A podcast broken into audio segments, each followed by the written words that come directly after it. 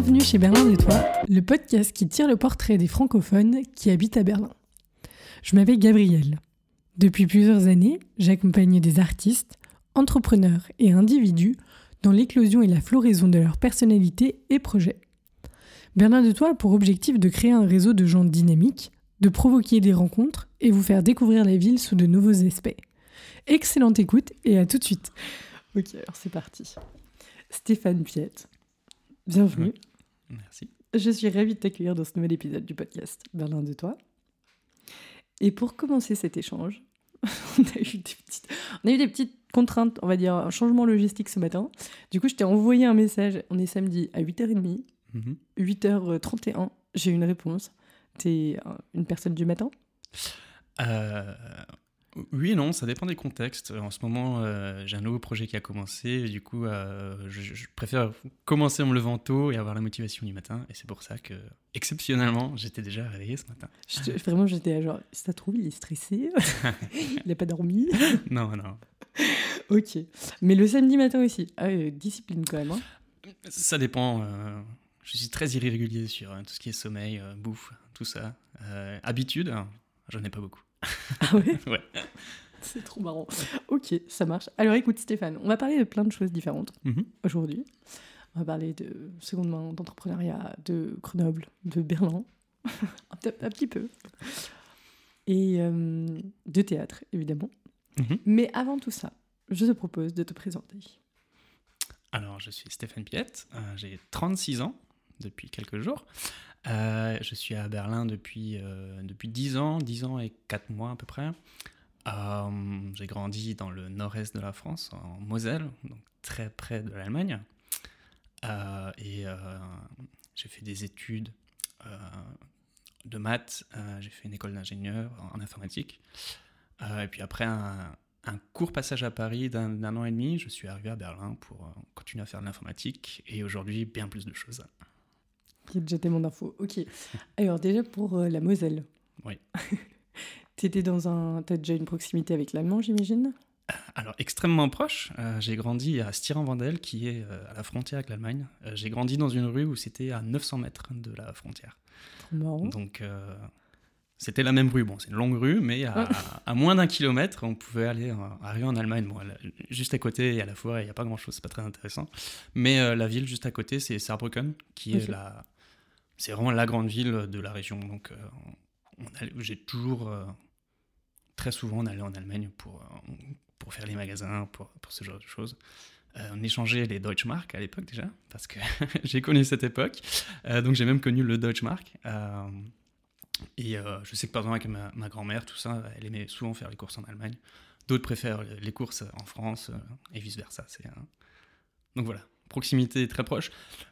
Par contre, l'apprentissage de l'allemand, ça c'est un, peu, euh, un peu un running gag euh, dans ma vie, c'est que euh, malgré cette proximité, j'ai toujours détesté l'allemand. C'est vrai? Exactement, parce que, plusieurs raisons, je pense, enfin, après, en tant que gamin de toute façon, il y a un patois chez nous, donc vraiment le patois de, ça s'appelle le francique rénan de Lorraine, qui est donc parlé par, c'est vraiment très proche de la frontière, et ça ressemble beaucoup à de l'allemand. C'est sonorité, c'est germanique, ça a un petit côté hollandais en plus, que tout le monde n'arrive à, apercevoir. Mais euh, j'ai toujours détesté ce, patois, parce que pour nous, c'est toujours les, vieux qui parlaient cette langue, en fait. Euh, c'était vraiment le langage des vieux. Et nous, euh, mes, parents, mes parents le parlent, mais ne nous l'ont jamais appris, pour des raisons pour, une autre. Et, et donc, cette idée des, déjà de. Voilà, le, ce patois, c'est les vieux qui parlent ça, c'est pas beau. À, à, côté de la ville, Sarrebruck, c'est pas la ville euh, qui vend du rêve. c'est pas, pas très joli, enfin surtout dans les années 90. Euh, c'était pas ouf. Et euh, du coup, et en plus de ça, en tant que gamin à l'école, moi j'étais toujours fort en maths. Moi, mon truc c'était les sciences, les maths. Et du coup, j'avais cette idée en tête de, voilà, moi mon cerveau c'est la logique et, les mathématiques. Et du coup, j'avais complètement mis de côté tout ce qui était langue, soit le français ou l'allemand, j'avais complètement mis à, mis à part. Et du coup, j'ai toujours été extrêmement mauvais à l'école en allemand. J'ai toujours détesté ça. Euh, même euh, j'ai été, euh, pour, dire, j'ai été donc, mon, père m'avait forcé plus ou moins à aller en trilingue, en sixième, donc j'avais LV1 anglais et LV1 allemand. Et euh, après 4 ans de LV1, donc au collège, je me suis retrouvé en seconde, on m'a rétrogradé en LV2, et j'étais toujours extrêmement mauvais.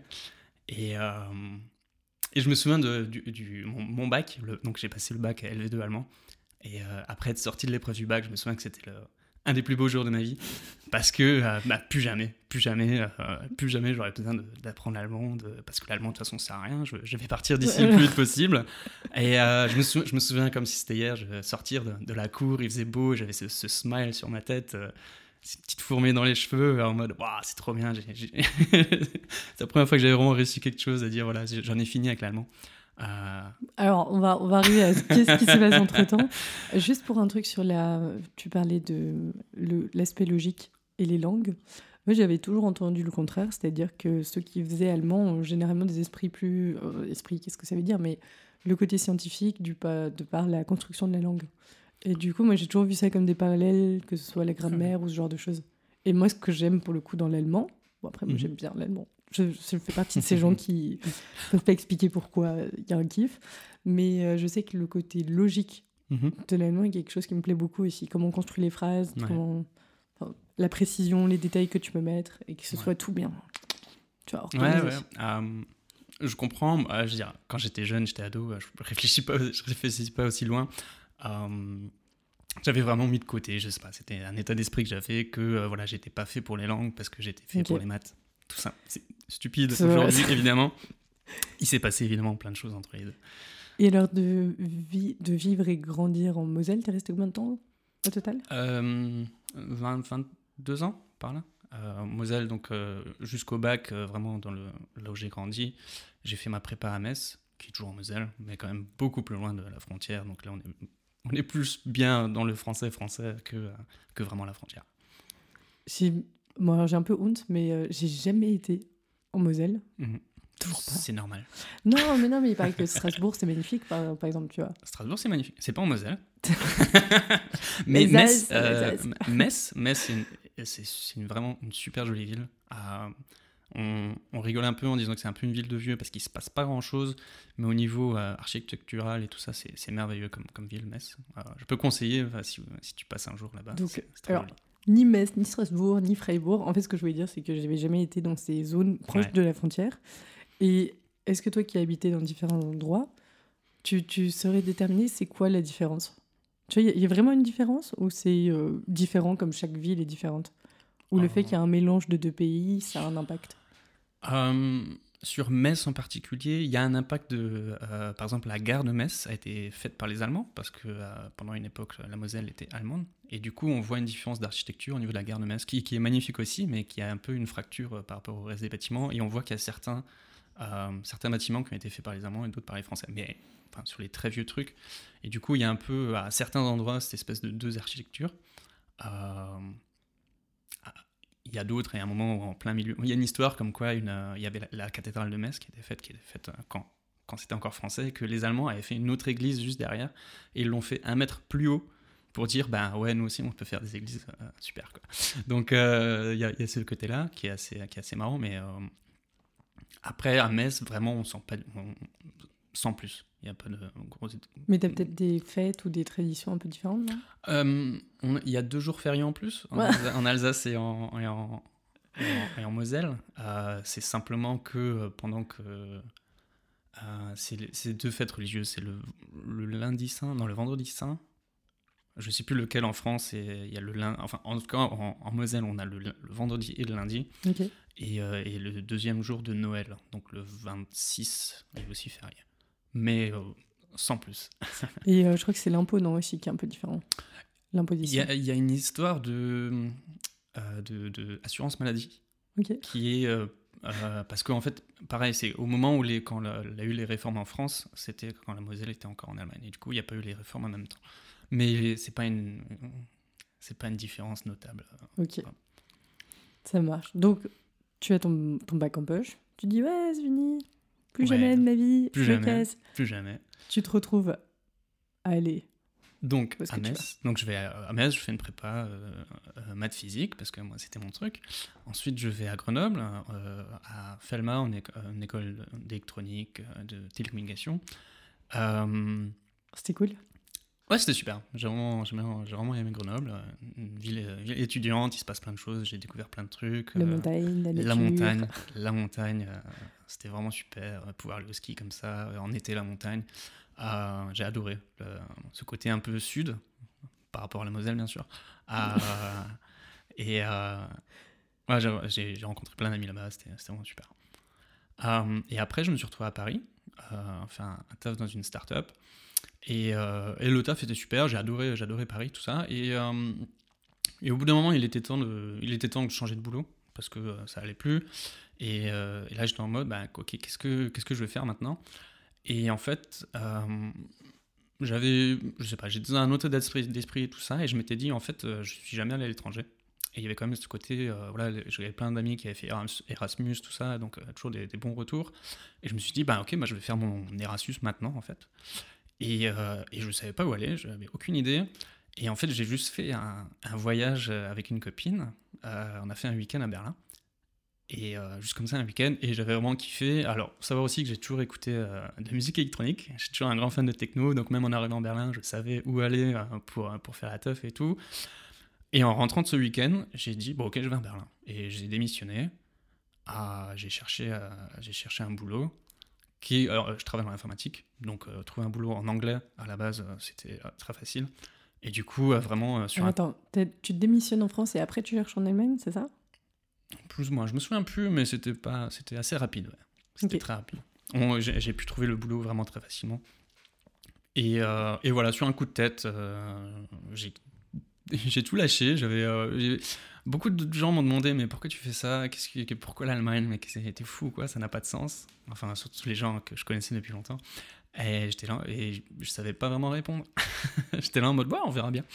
Euh, vraiment donc euh, coup de tête plus qu'autre chose. Tout seul? Tout seul ouais. Ta famille, elle a réagi comment?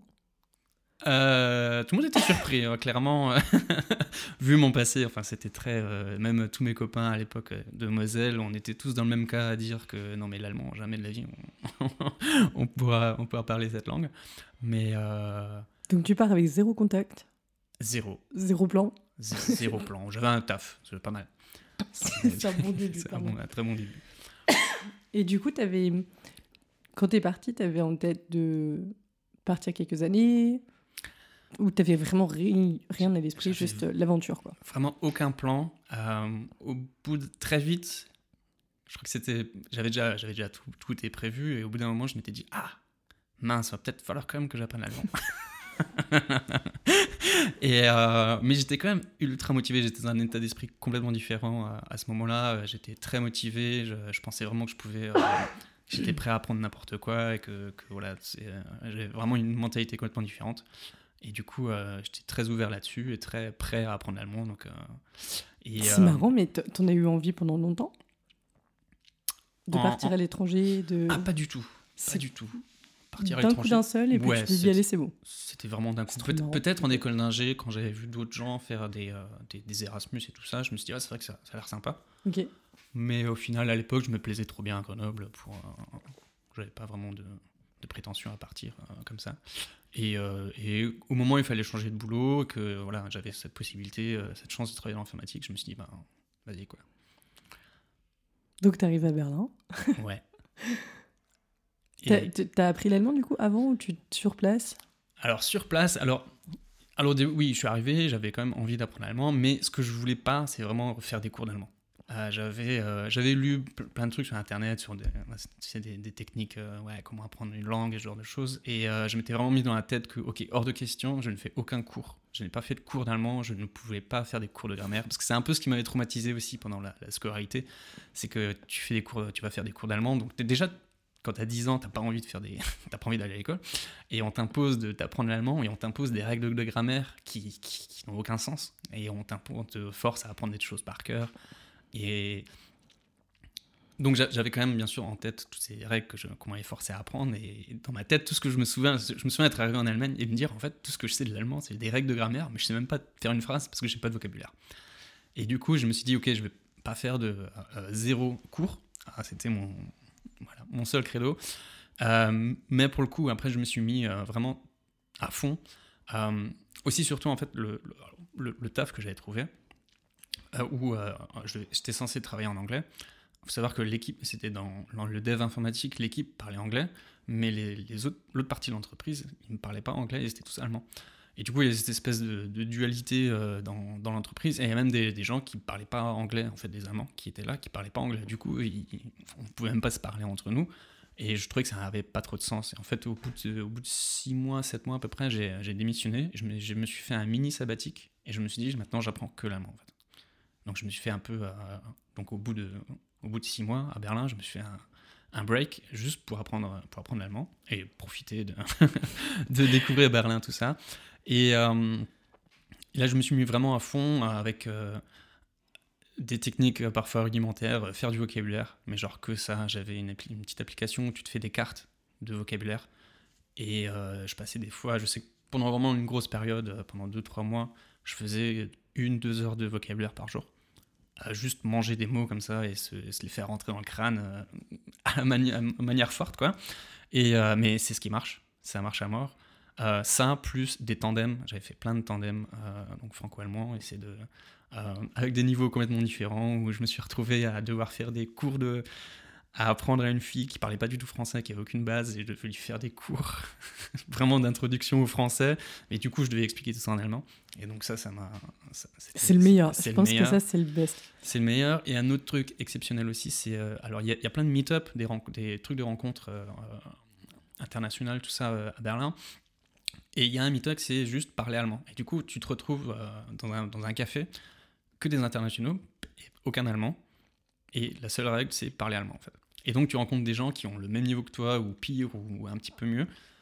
Et tu essaies de galérer à te présenter, à, faire, à, juste raconter ta vie, quoi. Et, euh, là, t'es plus du tout, plus du tout jugé par, parce que tu sais que la personne en face est tout aussi mauvaise que toi ou tout aussi forte que toi, et du coup, t'as plus de, il y a plein de barrières qui tombent en fait, et tu te dis, bah c'est pas grave si tu fais plein de fautes, ce genre de choses, et tu sais qu'il y aura des incompréhensions, c'est pas grave, et tu persistes. Et euh, grâce à ça, j'ai trouvé euh, deux amis à moi en fait, et où euh, on, on poussait le truc, où on vraiment se, on se rencontrait, on allait, on allait prendre un verre, on allait au restaurant ensemble, on parlait que allemand. Alors que, par exemple, il y en a un, c'était un américain, et en plus, il parlait très bien français. Mais on a toujours, toujours que parlé en allemand. Ouais, c'est cool. C'est vraiment les. Je trouve dans les deux règles, c'est faut que tu t'entoures de gens qui sont d'accord de parler que ta langue. Ouais. Et moi, je trouve que le. J'avais fait. J'ai été à Leipzig en Erasmus et je m'étais inscrit à un cours de russe parce que j'avais très envie d'apprendre le russe. J'avais pas du tout réfléchi que le cours de russe était en allemand. Mais alors là, si- et je trouve que c'est le mieux. Si tu vas apprendre une langue, Ouais. d'apprendre une autre langue dans cette langue-là, c'est un peu alambiqué, mais du coup, tu révises plein de bases. c'est très alambiqué. Donc, euh, mais j'approuve. Et attends, d'un point de vue du coup logistique, t'arrives en 2013, 2012, 2013 12, 2012. T'arrives où? Berlin, Friedrichshain, Warschauer Straße, euh, pla- the place to be. ouais, En plus, déjà à ce moment-là, j'imagine. Ouais. T'as trouvé une coloc là-bas? Ouais. Ça s'est passé comment? Euh, alors, quand je suis arrivé, c'était déjà, oh, c'est la crise. Enfin, pas la crise, mais euh, Ouah, c'est de plus en plus dur de trouver une coloc, les prix s'en- s'enflamment, c'est n'importe quoi, tout ça. Bon, c'était quand même il y a 10 ans, donc c'était quand même 10 fois plus abordable qu'aujourd'hui.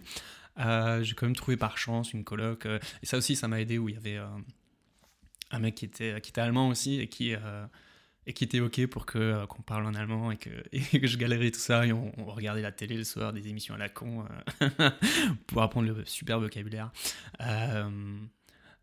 ouais j'ai trouvé ça par hasard Vegi Guzurt, classique Et c'est comment du coup quand tu. Ces six premiers mois où t'arrives en Allemagne, t'as- y a quoi? Choc culturel?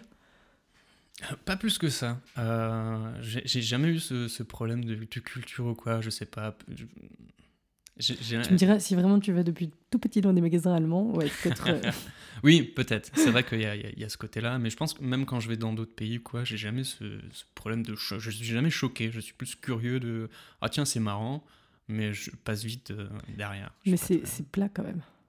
Pardon? C'est plat, cette ville. très- Oui, oui, oui. Tu vois, moi j'avais pas vu ça quand je suis arrivée. Et je pensais pas devoir faire un deuil du fait qu'il n'y ait pas de relief. Mais franchement, moi j'ai trouvé ça dur. hein, Je, que ça soit plat. je, je comprends. Enfin, j'ai- vécu à Grenoble en plus, donc euh, bien sûr que ça, ça fait mal. Après, je je pense pas tous les jours non plus. Je, je suis très content de, de me balader à vélo, C'est vrai, donc euh, ça a ses avantages aussi. ça marche. Du coup, tu fais tes six premiers mois dans cette start-up? Non, c'était une, une entreprise? C'était une entreprise, une moyenne entreprise. Et après, tu décides de partir. Tu fais ces six mois sabbatiques en Allemagne, du coup Juste Oui, à Berlin Je tu, reste, à, je reste à tu Berlin. voyages? Je reste à Berlin. Tu fais des trucs en particulier? Travailler dans un café ou... Euh, Non, pas du tout. Euh, j'avais, j'avais de l'argent de côté, je me suis dit, je me suis pas pris la tête. Euh, C'était vraiment juste apprendre l'allemand, je faisais. Enfin, ça, ça représentait presque 5 heures par jour, hein, juste faire ça. Et puis aussi profiter de, profiter de la vie, rencontrer des gens, ce genre de choses.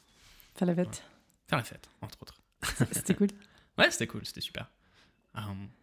Des choses complètement différentes de ce que j'aurais fait aujourd'hui. Mais, euh, mais, voilà, c'était mon côté Erasmus en fait. C'était mon Erasmus à moi. C'était. euh, euh, j'avais aussi pendant cette période, la première année, j'avais vraiment mis une barre à dire je veux pas rencontrer de français. Parce que je voulais, je me suis dit en plus il fallait que j'apprenne l'anglais aussi, parce que j'avais l'anglais que j'apprenais à l'école, quelques séries, tout ça. Mais il y avait ça aussi, donc je m'étais dit au, au pire, parler anglais, au mieux parler allemand. Et le français, j'avais vraiment mis le, genre un nom, quoi. Et du coup, euh, du coup voilà, c'était mon côté Erasmus, où j'avais rencontré plein d'autres internationaux et tout ça. Et comment tu mets fin à ta période d'Erasmus Parce que Euh, généralement, on y met fin parce que tu es obligé de rentrer. Mais comment tu fais quand tu as date illimitée ou... euh, Bah, c'est simple, c'est qu'il me fallait au bout d'un moment un boulot. Ouais, parce qu'il me fallait de l'argent. Et du coup, euh, je cherche un taf. Et là, pareil, je cherche, je veux un taf en, en allemand. Euh, donc là aussi, un petit, euh, un peu un gag, c'est que, pareil, j'allais, je cherche, la- ma priorité, c'était que ce soit en allemand et que, en fait, mon allemand n'était pas assez bon pour le moment. Mais euh, pareil, cette chance de travailler dans l'informatique. Donc les gens sont déjà beaucoup plus flexibles euh, sur la langue là-dessus. Et de toute façon, quand en informatique, tu, tu es un peu tout seul avec ton ordinateur. Donc euh, ça pose pas toujours de problème. Et euh, je me souviens avoir fait pas mal d'entretiens d'embauche où les gens me parlent et genre, je racontais des trucs, enfin, je racontais des complètement à côté. je voyais les, les, les, les mecs de l'interview se regarder dans les yeux en mode mais qu'est-ce qu'ils racontent celui-là Et euh, mais ils m'ont pris, ils m'ont pris sur euh, sur une petite, une, pareil une moyenne entreprise euh, qui, qui paye, paye pas de mine comme ça. Et euh, au début ils m'ont même fait seulement un contrat de trois mois parce que je pense que même eux ils n'étaient pas sûrs de de ce que je pouvais ramener. Finalement, au niveau inf- informatique, ça s'est très bien passé. euh, je pouvais bosser tout ça. Mais euh, donc, c'était une entreprise de. Donc, on faisait des logiciels pour les hôpitaux. Donc, c'était le domaine médical et tout le vocabulaire, c'était donc du médical, donc super technique, des trucs super deep et tout. Et euh, je me souviens avoir galéré euh, bien les quatre premiers mois à. Pareil, je me faisais du vocabulaire. À chaque fois que je, chaque fois je voyais un mot que je connaissais pas, bim, je me l'envoyais par mail pour me faire des cartes de vocabulaire le soir. Donc, euh, pareil, pour, pour apprendre la langue, il n'y a pas mieux. Vraiment, jeter dans le bain, tout ça. Avec, euh, et bien sûr, tout le monde parlait allemand, avec du berlinois bien, bien dégueulasse par, parfois, euh, sans pitié. Et, euh, mais c'était cool, c'était finalement, j'ai, là c'est là que j'ai progressé de- le plus en allemand, faire des présentations. Je devais présenter un truc. Je me souviens une fois avoir passé un très mauvais moment parce qu'on m'avait demandé de, de présenter quelque chose, donc présenter mon projet. Et j'ai dit, est-ce que je peux le faire en anglais? Parce que là, je suis grave en galère. Ils m'ont dit, ah ben non, non, mais là, les deux là, ils parlent pas anglais de toute façon, donc.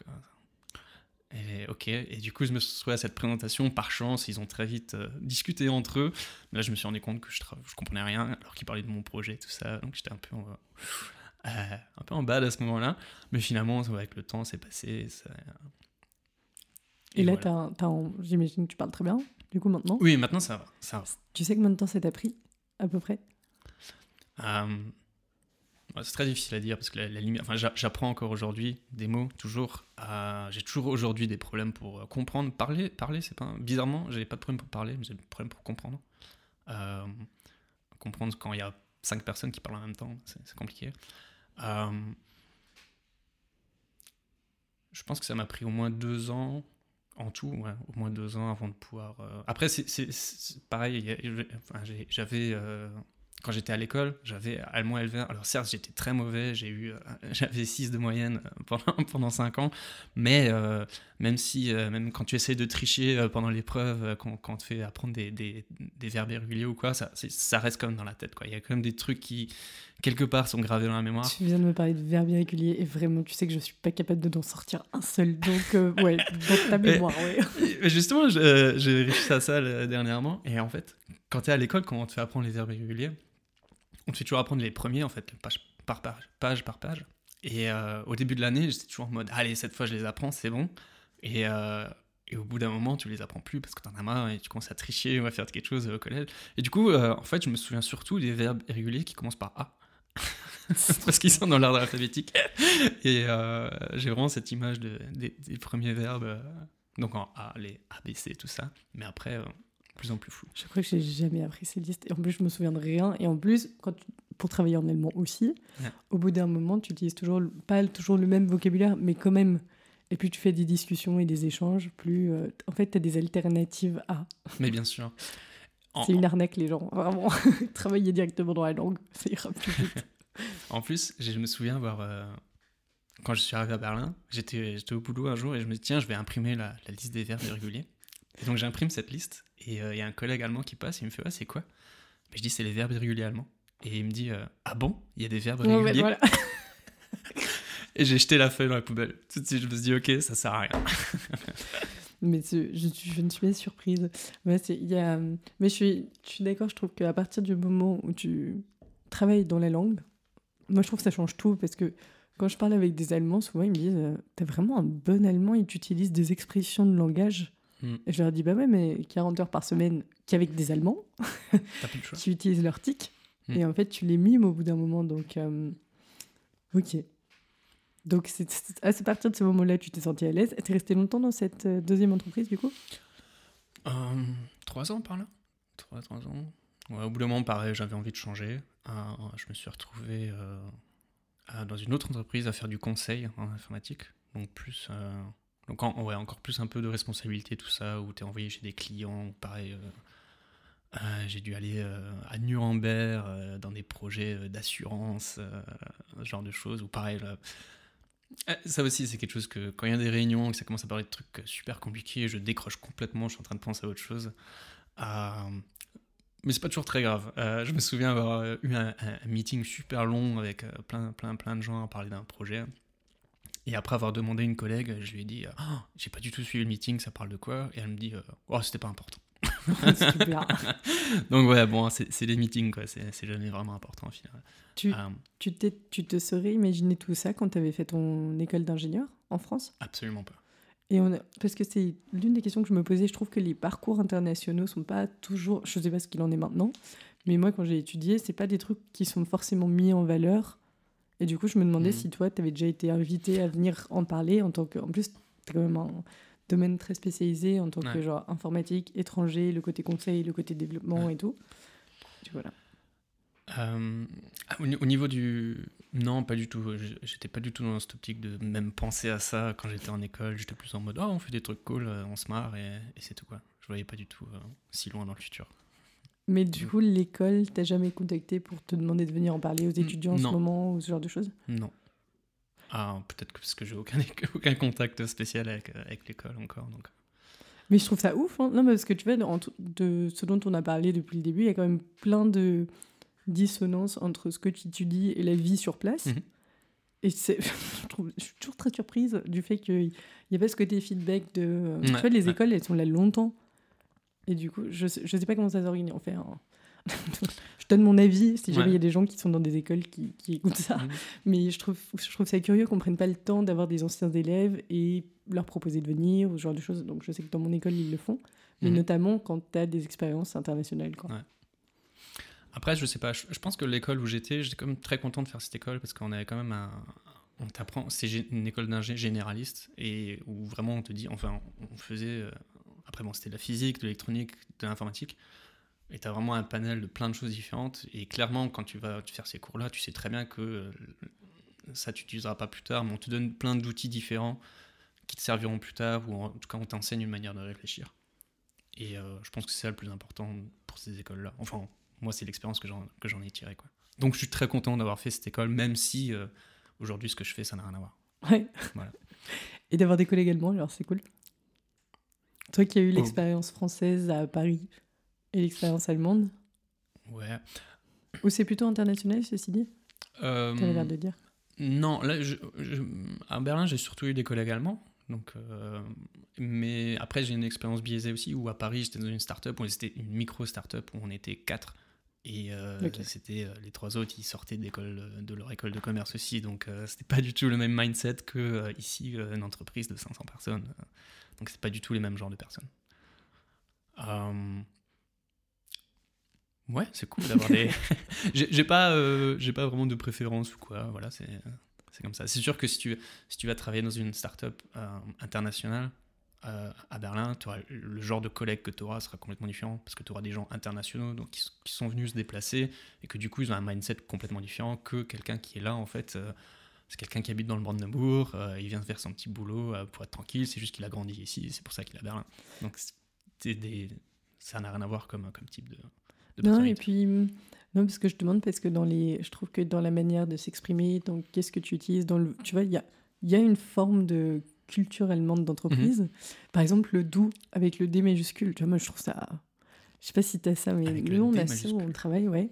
En gros, quand tu tutoies, par écrit, tu tutoies avec un D majuscule. Tu vois, alors que le D, normalement, est minuscule. Ah bon Et en fait, c'est la forme polie du tutoiement. C'est euh, la forme polie pour tes collègues, tu vois. Et c'est le genre de truc, j'étais en mode, mais what? Alors, j'ai jamais entendu parler de ça. c'est pour ça, donc c'est peut-être. Euh, ah, moi, je suis dans une entreprise plutôt vieille entreprise, de industrie, enfin, industrie dans le style euh, côté bancaire, institutionnel. Et du coup, c'est plutôt. C'est peut-être aussi dans ces genres de domaines Exactement. Euh, j'ai eu aussi différents contextes. Je sais que dans l'entreprise de conseil où j'étais, c'était une entreprise qui était faite par des informaticiens, tout ça. Donc, à côté de culture geek, tout ça, euh, je passais mon temps à traîner en chaussettes, à mettre les pieds sur la table. Et euh, il et, n'y a, pas de, y a pas de hiérarchie. C'était vraiment en mode très, comment dire, flat hiérarchie. je, me souviens même, j'avais commencé le, le, taf et, et au bout d'une semaine ou quoi, on a la visite de quelqu'un. Et je sais pas qui c'était, machin, et il me parle, il dit Ah, t'es nouveau ici Et moi je suis Ah, machin, ouais, ouais. Et moi je lui dis Ouais, t'es qui toi Qu'est-ce que tu fais là? Et c'était en fait le PDG de l'entreprise. et mais c'était très relax, tout ça, il n'y a pas de problème. Et j'ai connu d'autres entreprises où c'est beaucoup plus hiérarchique, des plus grandes entreprises où les gens sont plus euh, stricts, on va dire. Donc euh, il y a un peu de tout. Ok. À partir de quel moment Parce que tu montes un projet au bout d'un moment? Comment est-ce que tu es venu à l'idée? Donc tu vas tout nous expliquer, c'est quoi le projet, pourquoi, machin et tout. Mais euh, à quel moment tu as eu envie de le monter? Qu'est-ce qui t'a fait passer le, le, cap? Ouais. Alors, euh, en 2019, ouais, 2019, euh, je j'en ai marre de l'informatique, j'en ai, j'en ai marre du, projet où je suis, j'avais pareil, j'ai envie de changer, changer d'air. Et je me suis dit, en fait, j'en ai marre de ces ordinateurs, j'ai envie de faire quelque chose de plus humain, de plus... Donc début de pandémie en plus, non? C'était 2019, donc euh, je, je, quitte mon boulot pour faire, euh, pour faire un sabbatique et je, je me retrouve au, chômage le 1er janvier 2020. Donc, euh, et donc je me retrouve en mode ok sabbatique, je prends mon temps, j'avais pas de plan précis, je voulais peut-être commencer à travailler dans un bar ou quelque chose à, Berlin et, et, voir marrant, où ça va. Euh, et, donc c'était 2020 et pandémie arrive directement. Euh, donc finalement on travaillait avec euh, des, gens et dans un bar tout ça, ben, tu oublies. mais j'avais toujours ce côté, ouais non, les, les ordinateurs ça me saoule. En fait je, sortais d'un projet où c'était en, tout remote. On utilisait Zoom, on se, téléphonait, tout ça, et, et, je travaillais avec plein de gens que j'avais jamais vus. Et ça, c'était juste avant la pandémie. Et quand la pandémie est arrivée et que les, des copains me disaient Oh, on se fait un Zoom ce soir, euh, pour... Euh, j'étais en mode Mais non, mais hors de question. Enfin, j'étais vraiment euh, j'étais frustré de, de, de, tout ce truc. Et donc, j'ai passé cette, cette 2020, je l'ai passé un peu. Ouais, j'ai pas fait grand chose. J'ai fait des trucs, je me suis dit ouais, Je vais apprendre le piano à la maison. J'ai fait des cours d'espagnol. Qu'est-ce que j'ai fait? J'avais commencé le théâtre aussi. mais tout ça, enfin. J'avais aussi j'avais fait des projets en freelance pour un copain. J'avais aidé une structure de théâtre que je connais, j'avais aidé à faire l'informatique, tout ça. Euh, mais finalement, du coup, ouais, euh, mon projet était tombé à l'eau. Euh, et donc en 2020, je fais pas grand chose. Et à la fin de l'année, après avoir aidé plusieurs petites structures à faire des projets informatiques et tout ça, je me suis dit, en fait, ok, moi aussi je peux faire un projet parce que je me suis rendu compte que j'avais une idée en tête, ce qui va devenir Spender. Et je me suis dit, en fait, vas-y, je le fais. Je j'avais aucune idée de comment, de quoi, de pourquoi, ou de comment est-ce que j'allais gagner de l'argent avec ça ou quoi. Je me suis dit, je m'en fiche, j'ai du temps, je peux faire un projet, et je vais faire mon projet. Et en fait, ce qui s'est passé, en fait, j'avais cette idée depuis, depuis plein d'années, depuis très longtemps, j'avais cette idée de. Euh, euh, j'utilisais beaucoup les plateformes Free Your Stuff. Euh, si tu connais, il y a plein de groupes Facebook, il y a des sites. L'idée, c'est que plein de gens se débarrassent d'objets gratuitement. Ils se disent, bah voilà, moi j'ai un, tableau que j'ai plus besoin, je n'ai pas, envie, pas forcément envie de le vendre, parce que de toute façon, ça, je vais gagner 5 euros ou 10 euros. Donc celui qui le veut passe le prendre, et c'est gratos. Et donc, j'avais beaucoup utilisé ces trucs-là, c'est super.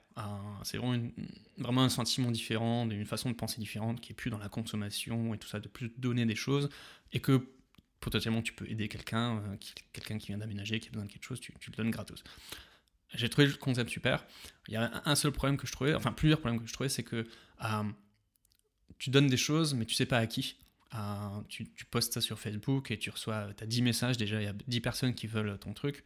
Euh, tu sais pas qui le donner, tu sais pas si la personne va se pointer, tu lui dis ok viens demain, tu restes à la maison, finalement vu que c'est gratos, tout ça, bah, les gens en fait s'en fichent. du coup il y a un peu un problème de user experience. Et, euh, et mon idée, c'était de rebalancer ça, euh, de, balancer dans le sens euh, équilibrer ça, et de dire, ok, bah, la personne qui donne, elle fait quelque chose de bien, mais ce serait bien que la personne en face, qui reçoit, fasse aussi quelque chose de bien. Et, et du coup, j'avais eu l'idée, en fait, de dire, bah, ok, toi, tu donnes un objet, mais l'autre personne, elle fait un don à une association. Et dire en gros, parce que toi, tu donnes un objet, parce que tu n'as pas forcément envie de, gagner de l'argent ou de recevoir quelque chose, mais au moins l'autre fait quelque chose de bien aussi et elle peut faire un micro-don à une association ou, n'importe quoi, tu peux laisser un pourboire ou n'importe quoi. Et c'est comme ça j'ai créé la plateforme euh, Trudel Spende. Donc euh, Trudel qui est le bibelot, Spende qui est le don, euh, qui est donc en, fait une marketplace, tout simplement comme eBay Kleinanzeigen ou Le Bon Coin. Et en fait, la personne qui upload l'objet, n'importe quoi, on n'a pas, de, spécificité, tu peux mettre une table, une voiture, des pièces, j'en sais rien. Et euh, tu, euh, quand tu l'uploads, tu choisis une, association que tu voudrais euh, supporter. À, ton choix, on a une vingtaine, de, 20-25 associations maintenant. Et tu, mets un montant minimum que la personne doit verser à cette association pour recevoir ton objet. Et, c'est tout. Et ça fonctionne exactement comme une plateforme de peer-to-peer. Donc les gens rentrent en contact. Si tu as un objet qui t'intéresse, tu, tu, contactes la personne tu, lui envoies des messages, tu organises, ok, euh, je passe le prendre, et ensuite tu peux faire le don directement sur notre plateforme, euh, par carte de crédit. Et euh, une fois que tu as reçu l'objet, bah, tu peux faire directement le don sur ton téléphone. Et comme ça, nous, on envoie un message à tout le monde, on dit que le don a été fait. Comme ça, on peut prouver que les dons ont, été faits, on peut même des statistiques, on sait quelle organisation a gagné combien de, dons et tout ça. Et, et voilà. Et donc c'est parti comme ça. Après, il y a plein d'autres idées qui sont venues par-dessus. Euh, on, veut mettre en place, par exemple, euh, euh, un truc cool pour la personne qui donne un objet, c'est qu'on va te donner une, une Spendequittung pour réduire tes taxes. En gros, si tu donnes un, canapé que tu as as réussi à en tirer une valeur de 50 euros, bah, tu pourrais déduire ça de tes taxes à ta prochaine déclaration d'impôt. il y a énormément d'informations. Déjà, tu te dis on. T'es tout seul sur le projet ou vous êtes plusieurs? On, on, on, est deux. J'ai un cofondateur qui est, euh, qui est euh, juriste. Il est, faut pas dire avocat parce qu'il n'est pas encore avocat, donc faut ah dire juriste.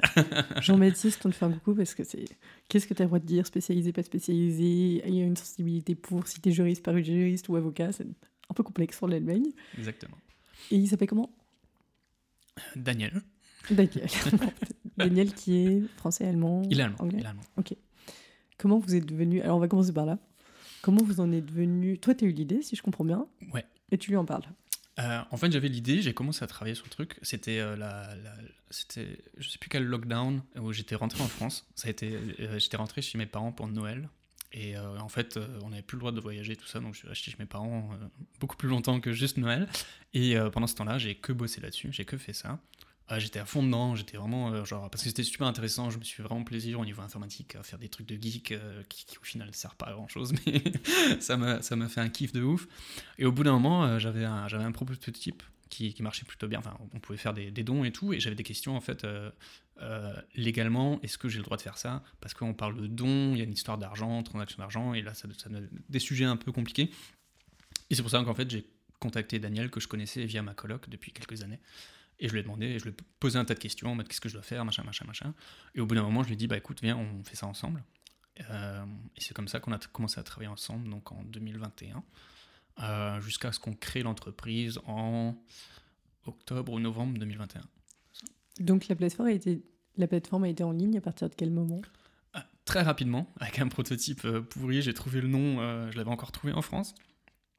Et du coup, à partir d'avril 2021, c'était déjà, c'était déjà en ligne. Ah, et, ça marchait. Enfin, on pouvait l'utiliser. On avait, j'avais deux associations euh, sur lesquelles je pouvais faire des dons. Euh, par contre, le design, tout a, évolué, mais c'était euh, depuis, le, depuis les premiers jours, c'est en ligne. Après, c'était pas utilisé parce qu'il y a aucune, enfin, on a beaucoup de problèmes au niveau marketing, comment se faire connaître, tout ça. du coup, il n'y a pas beaucoup de trafic, mais c'était en ligne. C'est en ligne encore d'ailleurs. on peut s'en servir. On peut s'en servir, on, on, fait des dons régulièrement. Enfin, on n'a pas un trafic de ouf parce que, comme dit, on a encore beaucoup de choses à améliorer avant de commencer à pouvoir faire de la pub et tout ça. Euh, mais euh, de temps en temps, on a des personnes qui viennent faire des dons. Euh, c'est votre, c'est quoi pour toi? C'est un hobby? C'est un job à plein temps? C'est alors ça a commencé, ça a commencé comme projet pour le fun. J'avais envie de faire ça. Je ensuite, je l'ai montré à quelques copains. J'ai écrit dans un groupe WhatsApp et plein de gens m'ont dit Waouh, mais c'est super, il faut vraiment que tu continues tout ça. Du coup, on a commencé à regarder qu'est-ce qu'on pouvait faire concrètement et on s'est dit Ok, on fait une entreprise on est parti dans, passer dans ce startup euh, life, en gros, où on a commencé à. On a trouvé une bourse. Il y a un, truc, un organisme qui s'appelle le Berlin Startup Stipendium. Plein d'organismes pour trouver qui accompagnent les, entreprises et tout ça. Du coup, on a eu une bourse pendant six mois où on était payés tous les deux. Euh, donc, c'était au début de l'année dernière. Donc, lui, était, Daniel était aussi à 100% sur le projet? Oui, oui. Et. Euh, donc on est passé dans, ce truc-là, dans vraiment ce, ce truc startup, mais au final, on a eu beaucoup de, problèmes. C'est plus compliqué qu'on le croit de, faire une startup. Hein. Il suffit pas d'avoir une bonne idée. Mais euh, en gros, euh, beaucoup de problèmes au niveau du business model. Parce que on, déjà, on fait des dons. Donc, euh, c'est déjà. déjà. voilà, comment tirer de l'argent des dons et tout ça. Il y a beaucoup de choses qui sont un peu tricky. Et surtout que nous, en fait, on est une plateforme où on va faire des micro-dons. Enfin, des, mhm. c'est pas des. On va pas, les gens vont pas lâcher 500 balles sur la plateforme.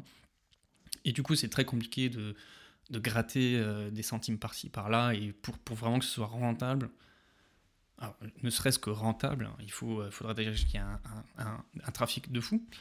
Euh, et en plus, si tu veux être une start-up, il faut, faut, faut, vendre du rêve, genre on va faire des milliards, on est le, prochain Facebook.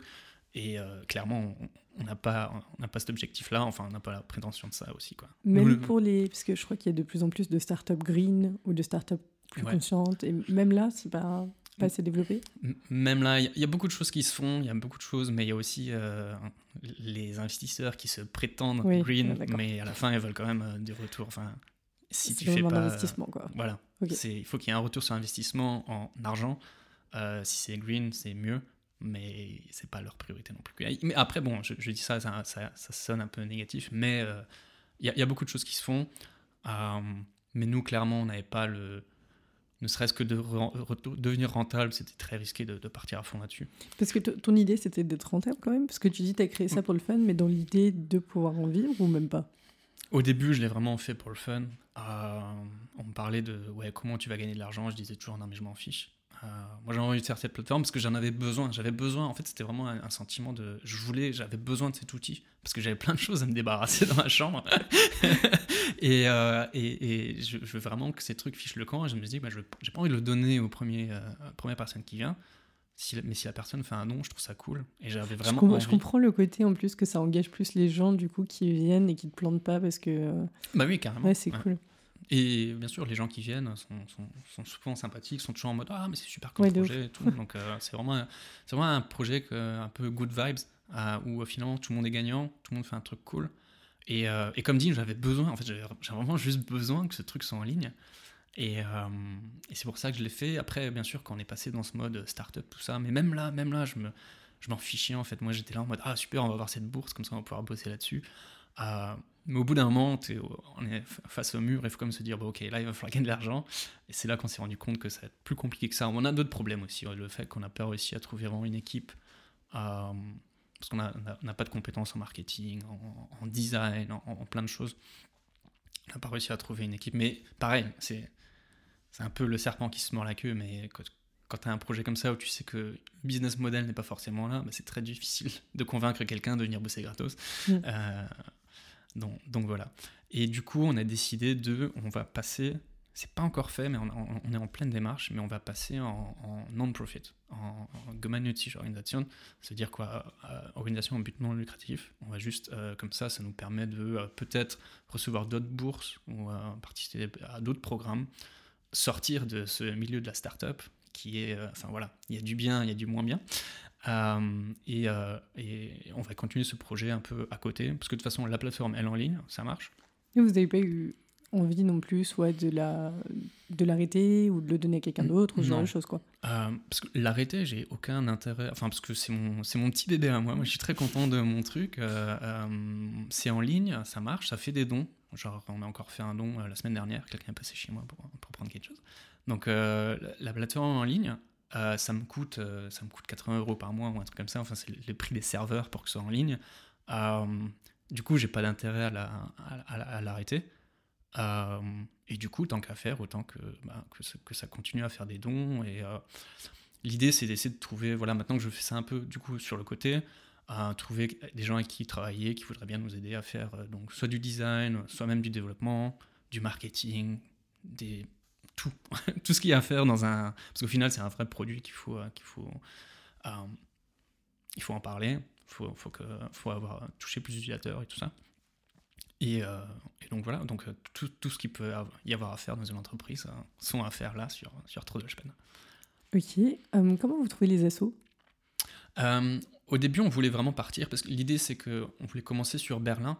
parce que, en fait, l'idée, c'est déjà les gens qui échangent l'objet on on veut pas que tu l'envoies par la poste, l'objet, parce qu'on s'en fiche. Quoi. dans, notre, état d'esprit, c'est vraiment voilà, c'est le voisinage. Euh, tu veux, as, besoin de quelque chose, tu veux pas se le prendre. Du coup, euh, on voulait justement, pour se faire connaître, commencer à Berlin. Et du coup, l'idée, c'était de trouver des associations qui sont principalement à Berlin. En fait, vous pourriez faire un kit de quoi. de pardon.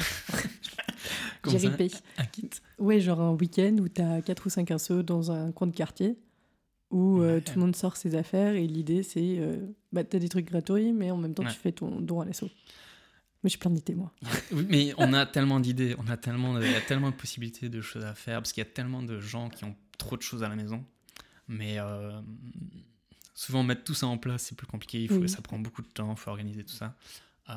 pardon, assaut berlinoise tu disais? Oui, donc on a des assos principalement à Berlin. et on a un peu de tout. On a, Vous n'avez pas de critères de sélection? Non, pas de, pas de politique, hein, parce que c'est... Voilà.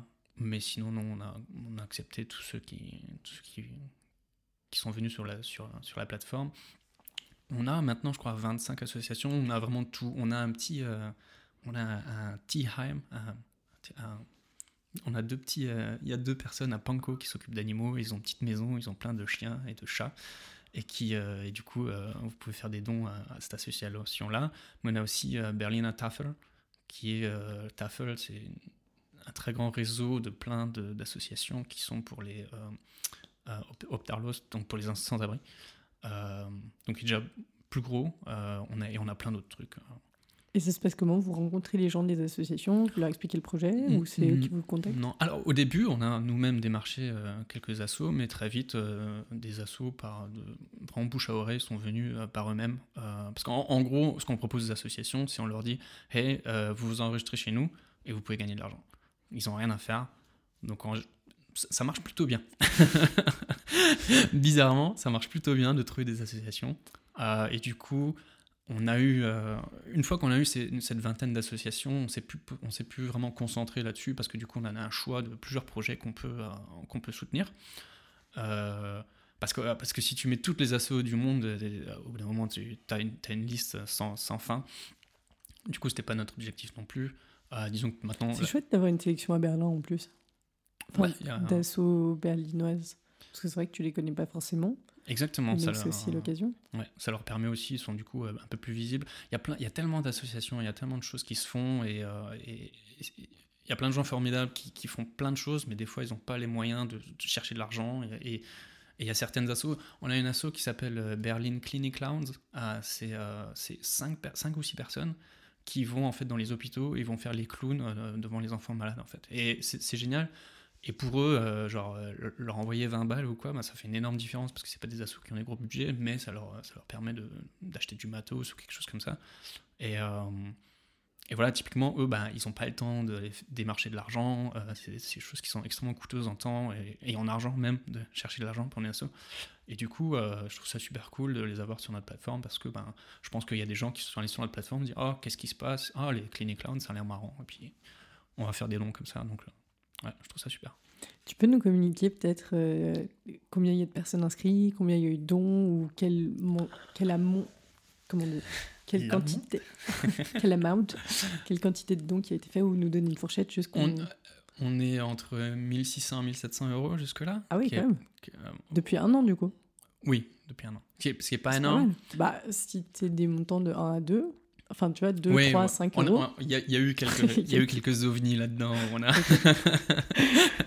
on a, on a soulevé une chambre de ma coloc, euh, dans ma coloc une fois pour, euh, pour un mois. trop a- Ouais, bah ouais. Et euh, ouais, c'est l'idée aussi. Tu peux même euh, faire de la location. Du coup, parce que tu vois, tu peux dire, bah, cette chose-là, j'en ai pas besoin, mais je peux le louer. En plus, tu dois Et- être dans les zones grises du droit pour ce qui est de la location, parce que vu que c'est un don. Non, mais vu que c'est un don, Oui, bien tu sûr. rentres pas dans la catégorie Airbnb, je pense, tu vois. Enfin, Ouais, ouais, c'est pas à but lucratif, du coup. exactement. Ah, j'ai pas, j'ai pas de réponse à ça. T'as un, t'as un Je- cofondateur avocat, Je leur demanderai à mon avocat. juriste en tout cas. Ouais. Ok, trop stylé. T'as eu, euh, il y a eu des trucs de ouf. Et dans les, pardon, parce que alors ça c'était pour le montant et pour les, le nombre d'utilisateurs. Alors en fait, on a, euh, on a un petit, un petit tricks pour, avoir, euh, pour vendre les objets. En fait, on, dès que quelqu'un publie un objet sur notre plateforme, on va les publier nous-mêmes à la main sur d'autres plateformes. EBay, Facebook, tout ça. Comme ça, ça génère du trafic. Donc on arrive à avoir des, des gens complètement lambda qui viennent acheter chez nous, ce qui est plutôt cool. Euh, du coup, on a beaucoup d'inscriptions. Après, il y a toujours un truc de euh, les gens s'inscrivent, mais savent pas trop comment que ça marche, ou alors abandonnent. mais c'est quoi beaucoup? On a, euh, je sais pas, il me semble qu'on a 250 utilisateurs par là, enfin d'inscrits. Ouais, pas mal. ouais. Il faudrait que je regarde, j'ai pas les chiffres actuels, mais. euh, C'est pas 10. C'est pas 10, non, c'est pas Voilà. 10. Ça va, ça va, c'est pas 10. On a... C'est des Allemands, des internationaux, t'as une idée? Ah, de tout, vraiment Tout de tout. Euh, Tous les âges? Tous les âges, oui, il me semble.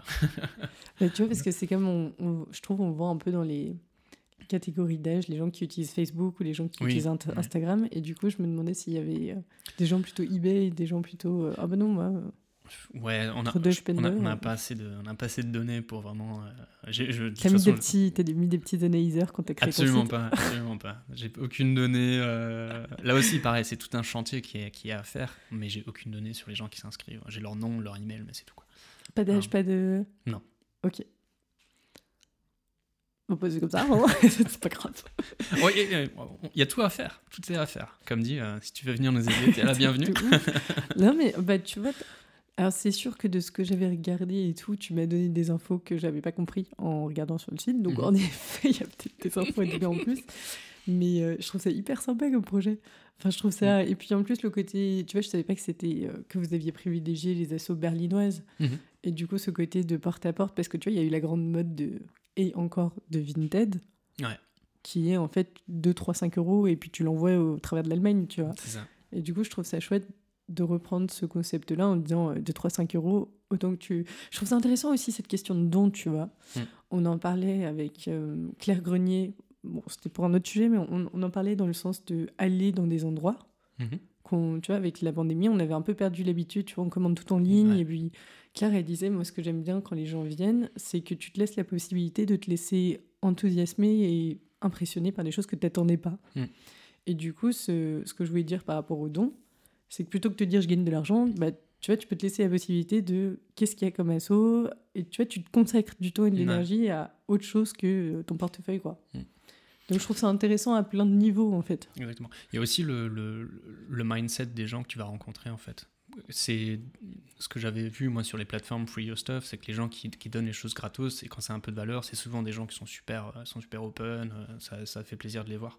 Alors que si c'est quelqu'un qui, où tu vas juste vendre pour 3 balles, Ouais. c'est des gens qui s'en fichent, en fait. Et du coup, il y a- peut-être une petite communauté. euh, Vous avez une communauté une- Enfin, vous savez s'il y a des utilisateurs qui ont envie de faire d'autres choses ou qui sont plus actifs que d'autres? Euh, Ou qui vous ont contacté directement peut-être pour vous dire c'est trop cool. oui, on a, fait des trucs. on, a, on a du super feedback à chaque fois. Ouais. Euh, les gens sont adorables. euh, Le site est trop cool. Ah, il y a encore beaucoup de choses à faire sur le site avant de dire ça. Mais euh, non, c'est comme dit, c'est une idée qui est good vibes et du coup tout le monde est super positif. Le, le plus gros problème qu'on a vraiment, c'est de trouver des gens qui vont mettre les, les articles sur, sur la plateforme. Parce qu'en fait, si tu fais un don, tu vas, tu vas, toi tu veux te débarrasser de ton truc. Et souvent, ce qui arrive sur Free Your Stuff ou les gens qui, qui bazardent directement dans la rue, ce qu'ils veulent, c'est s'en débarrasser le plus vite possible avec le moins d'efforts possible. Et sur notre plateforme, il y a, le souci, c'est que toi, si tu veux faire le don, il bah, va falloir que tu uploades, il va falloir que tu fasses des photos, il va falloir que tu fasses une description, il va falloir que tu choisisses une asso, que tu rencontres en contact avec la personne, pipapo. Et du coup, ça représente un petit boulot pour toi que tu vas faire pour pouvoir faire un don. Ce qui est la raison pour laquelle il y a un petit tas de trucs chez moi dont j'aimerais me débarrasser, mais trop la flemme, quoi. Ben, j'ai pas envie de les mettre dans la rue. Peut-être que je prendrai le temps d'aller sur deux semaines du coup. Mais ok. Tu vas te prendre. mais je, ok, je, ouais, je comprends le. Je sais que tu vois, par exemple, dans les. C'est un grand truc en ce moment pour les rangements de dressing, mhm. qu'il y a des gens qui viennent chez toi, mhm. ils passent avec toi ton dressing en revue, et en fait, c'est un peu, tu leur donnes les vêtements, et c'est eux qui s'en chargent de euh, les mettre en ligne, etc. Et du coup, le service est gratuit, mhm. mais euh, la contrepartie, c'est que voilà. Ouais. On a aussi pensé à ce genre de choses, tout ce qui va être. Aussi, les gens, euh, la, première chose qu'ils nous disent, c'est Ah, super, moi j'ai plein de trucs à la maison, quand est-ce que vous venez euh, me chercher? Parce que là, là si on avait ce service-là, bien sûr, ça changerait tout. Le problème, c'est que là, c'est dans un business complètement différent. Il faut qu'on ait un, un il faut organiser les déplacements, tout ça. enfin, ça, devient, ça devient super fou. Et tu peux, plus, tu peux pas rentabiliser ça en faisant des dons à la fin. Surtout si c'est deux dons de 3-4 euros. Non, mais je dis ça, mais en plus, c'est vraiment de l'éducation parce que quand tu regardes par jour, le mm. nombre de temps que tu perds ou que tu passes à faire d'autres choses. À rien faire. Enfin, les trois minutes avec. Euh, les trois minutes pour faire euh, quatre photos et euh, deux descriptions, c'est vite fait, quoi. Exactement. Ok. Ça se passe comment, du coup? Tu t'inscris et après, tu as une page où tu peux. c'est typiquement la même user experience qu'une autre plateforme, que ce soit euh, eBay Kleinanzeigen ou Facebook, euh, tu t'inscris, on a euh, Facebook, Google Logging, enfin tout, simplement en trois clics, tu t'inscris, tu trouves un objet, tu envoies un message, la personne en face reçoit directement un mail comme quoi un nouveau message a été envoyé, et une fois que c'est fait, tu retournes sur le site pour faire le don. Ok, t'as une app? On y travaille, c'est aussi un énorme chantier qui me reste à faire. Le truc, c'est que je suis pas. Enfin, je suis développeur, je sais faire plein de choses, mais l'application, c'est vraiment pas mon domaine. Ah, du coup, je travaille encore dessus. Il y a encore plein de choses à faire avant de pouvoir la publier. Euh, je crois qu'il y a une version Android déjà, mais c'est plutôt une bêta qui traîne. Et, euh, mais oui, ça, c'était une erreur aussi euh, que, que j'ai faite dès le début. C'est que dans ma tête. Enfin, moi, j'ai fait ce que je voulais faire, ce que j'aimais faire, et j'ai fait un site web. Alors qu'en fait, clairement, une app aurait suffi. Euh, du coup, on a pris beaucoup de retard par rapport à l'app comparé au site web. Mais après, le site, de toute façon, tu en as besoin aussi pour faire du référencement ou pour que les gens le trouvent, bien sûr, choses. Parce que ça, avec une app. Euh, mm. Et le, site mobile fonctionne très bien. donc... Euh. Ok, donc ça, peut suffire. Vous avez eu des trucs de fou? Déjà, je trouve que la, chambre en sous-loc, moi, je trouve que c'est un truc de ouf, quand même. Il y, a une histoire, c'est que bon, c'est moi qui ai mis l'objet. J'ai mis l'objet, j'ai mis mon, un piano que j'avais acheté pendant la pandémie, que finalement j'ai pas. Euh, voilà, j'en avais pas besoin après. parce que T'as pris le piano, t'avais plus besoin? Euh, C'est ça. Je... non, pas du tout. J'ai vite décroché, puis après j'avais trop de boulot, donc euh, de toute façon je l'utilisais plus. Et je me suis dit, allez, je le mets sur la plateforme pour. voilà, je, l'ai mis à 200. Je l'ai mis plus cher que ce que je l'avais acheté. Je me suis dit, pourquoi pas 250 euros, quelque chose comme ça. Et, et, là, mon cofondateur a un jour essayé en fait de publier le truc sur eBay Kleinanzeigen. Et en fait, le jour, dans la minute quasiment, euh, le mec m'envoie un message sur la plateforme et fait le don directement, sans, sans avoir. Parce que nous, on écrit, bien sûr, tu, communiques d'abord avec la personne, et une fois que tu es d'accord, mhm. tu fais le don. Et en fait, là, la personne a écrit oh, bonjour, ça m'intéresse, et a fait le don directement. Et j'étais en mode ah, ok, cool, c'est parti. Et du coup, je lui dis ok, euh, quand est-ce que tu passes le prendre? Et le mec, il dit bah, ah, moi j'habite à Dresden. Ah. Super. Et euh, finalement, ça s'est bien goupillé parce qu'il avait un ami qui justement était à Berlin ce moment-là. Et du coup, euh, enfin ouais, c'était compliqué. Moi, j'étais pas sur Berlin, donc euh, j'ai demandé à quelqu'un de prendre le piano pendant la nuit et de devoir le ramener le matin à 7h avant que l'autre parte en voiture pour Dresden. Voilà, c'était un peu l'histoire un peu alambiquée, qu'on a essayé de mettre ça sur, sur eBay Kleinanzeigen, et la personne a vraiment lâché 250 euros sans même, même savoir dans quel état était le piano ou quoi que ce soit. C'est juste que c'était un musicien, il a besoin d'un piano. Et, euh, et, le mec, en plus, il était euh, ravi en mode Waouh, mais vous êtes en train de me dire que euh, j'ai reçu un piano alors que j'ai juste fait un don à une association. Et le mec était. Fou, enfin, pas fou de joie, je sais, sais pas, mais il était, il était ravi en tout cas. C'est cool, quoi. Ouais. Ok. Ça, c'est sympa. Je vais je, vais, me demander aussi comment tu vérifies que les dons ont été faits. Parce que j'imagine que tu fais les dons à l'assaut. C'est l'assaut qui doit te dire c'est bon, on a reçu. Euh, non, en fait, les assos, quand ils s'inscrivent sur la plateforme, euh, mettre un compte euh, Stripe, c'est un, un- un système de paiement, et en fait, l'argent va directement sur leur compte. Moi, je, je le sais, je le vois. Tu reçois la notif que ça a été effectué. quoi. Voilà, c'est ça. Vu, vu que la plateforme est sur. le don est fait sur notre plateforme, du coup, c'est nous, plus ou moins, qui gérons l'argent, mais l'argent est directement envoyé sur. un- C'est automatique, du coup. C'est automatique, oui. oui. Ouais, tu dois pas faire. euh, Non, non, non. ça serait long. hein. ok, ça marche. Et du coup, vous avez. Alors, si je comprends bien, vous continuez le projet comme un projet à côté Ouais. d'autres activités. Et euh, vous avez pour objectif de le continuer. Mhm. Et du coup, il y a des trucs en plus en- que vous avez envie de faire en tête? Ou c'est plutôt vous avez besoin de soutien, il faut, faut vous contacter euh, Euh, bah, principalement, je pense à l'application mobile. Euh, c'est un gros point. L'autre gros point, c'est euh, tout ce qui est design, euh, user experience en fait. Tu as remarqué sur le site, on n'a pas beaucoup d'explications en ce moment parce qu'on avait changé le design et du coup l'explication elle a un peu sauté. Et du coup là, quand tu vas sur le site, tu vois juste un marketplace. Donc il y a beaucoup de choses à faire sur comment travailler la marque, comment vraiment présenter le projet, ce genre de choses, parce que c'est parce que moi, dans ma tête, c'est normal, je bosse là-dessus depuis deux ans, donc pour moi, c'est logique. Mais bien sûr, il faut travailler tout le côté de quelqu'un qui n'a jamais vu euh, ce concept, comment expliquer le concept euh, très facilement? Donc ça, c'est un gros point. Euh, et un autre gros point qui est euh, communication, euh, dans le sens marketing, social media, tout ça, tout ça. On a, on a un Instagram, on a d'autres trucs, mais euh, c'est pareil, c'est un, un truc où j'ai aucune compétence. Je connais quelqu'un spécialisé là-dedans qui s'appelle Anna. Ah Mais vous, vous vous connaissez, donc euh, vous revenez après, mais ok. Ok, ça marche là-dessus. Et vous êtes toujours deux pour l'instant sur ce projet? On est toujours que deux. J'avais, euh, justement, quand on avait la, période où on était dans cet incubateur, où on a reçu la bourse et tout, euh, j'avais, on, a, on avait embauché plein de stagiaires. Et euh, on a eu un moment super cool. Plein on de était- stagiaires. On a plein de stagiaires, ouais. C'est- Dit comme ça, c'est, euh, c'est pas ouf. Mais en Mais fait, il y en avait deux, trois, il y en avait. à un moment, on était, on était sept au total. Ah oui, quand même. Non, il y avait sept stagiaires même. Euh, j'avais trois développeurs qui étaient, euh, donc ils faisaient leur, leur stage, ils étaient en, en licence, je crois. Et euh, ils étaient trop cool. On a vraiment une super équipe tous les trois. Et j'a- j'avais ce côté, du coup, où, où j'étais un peu, comment on dit ça, chef de stage ou je sais pas quoi. Donc je, Maître je- de stage, ouais. maître de stage, ou que je, devais, je leur apprenais des trucs et tout. C'était vraiment cool. J'ai vraiment, kiffé ça. C'était un peu un challenge pour moi parce que voilà, j'ai un, un nouveau En truc. allemand en plus. Euh, deux en allemand et un, il était même français, enfin francophone. Mais euh, oui, et puis après on switch en anglais, ouais, c'était un peu n'importe quoi. Mais euh, non, j'ai pas vraiment passé un super temps à, expliquer l'architecture que j'avais fait pour le, pour le site et tout ça, et c'était vraiment cool, et ils étaient vraiment, ils étaient super sympas et tout. Je pense qu'ils ont, je ont passé un moment, on s'est bien marré. Et après, on avait travaillé avec, on a un projet en commun avec une autre école qui, eux, faisait du UX, UI. Et, euh, et on avait- donc, il y avait trois personnes qui avaient euh, bossé sur les- des idées de UI, de changement de design et, et tout ça, tout ça. Et on avait aussi quelqu'un qui faisait du social media, qui faisait des mèmes, en fait, euh, sur Instagram. Oui, j'ai remarqué que vous avez un Instagram plein de mèmes. Ils sont très drôles, ceci. Parce que, en plus, dans votre. euh, Parce que vous avez choisi, pour l'instant en tout cas, de ce que moi j'ai lu, une euh, approche de votre projet qui était très environnement. Mhm. Surtout environnement, environnement écologie. De, dans les derniers, alors je sais pas si c'est plutôt Ah, l'actualité ou ce genre de choses, ouais. Parce que il y a plein de façons d'aborder ce. Ouais.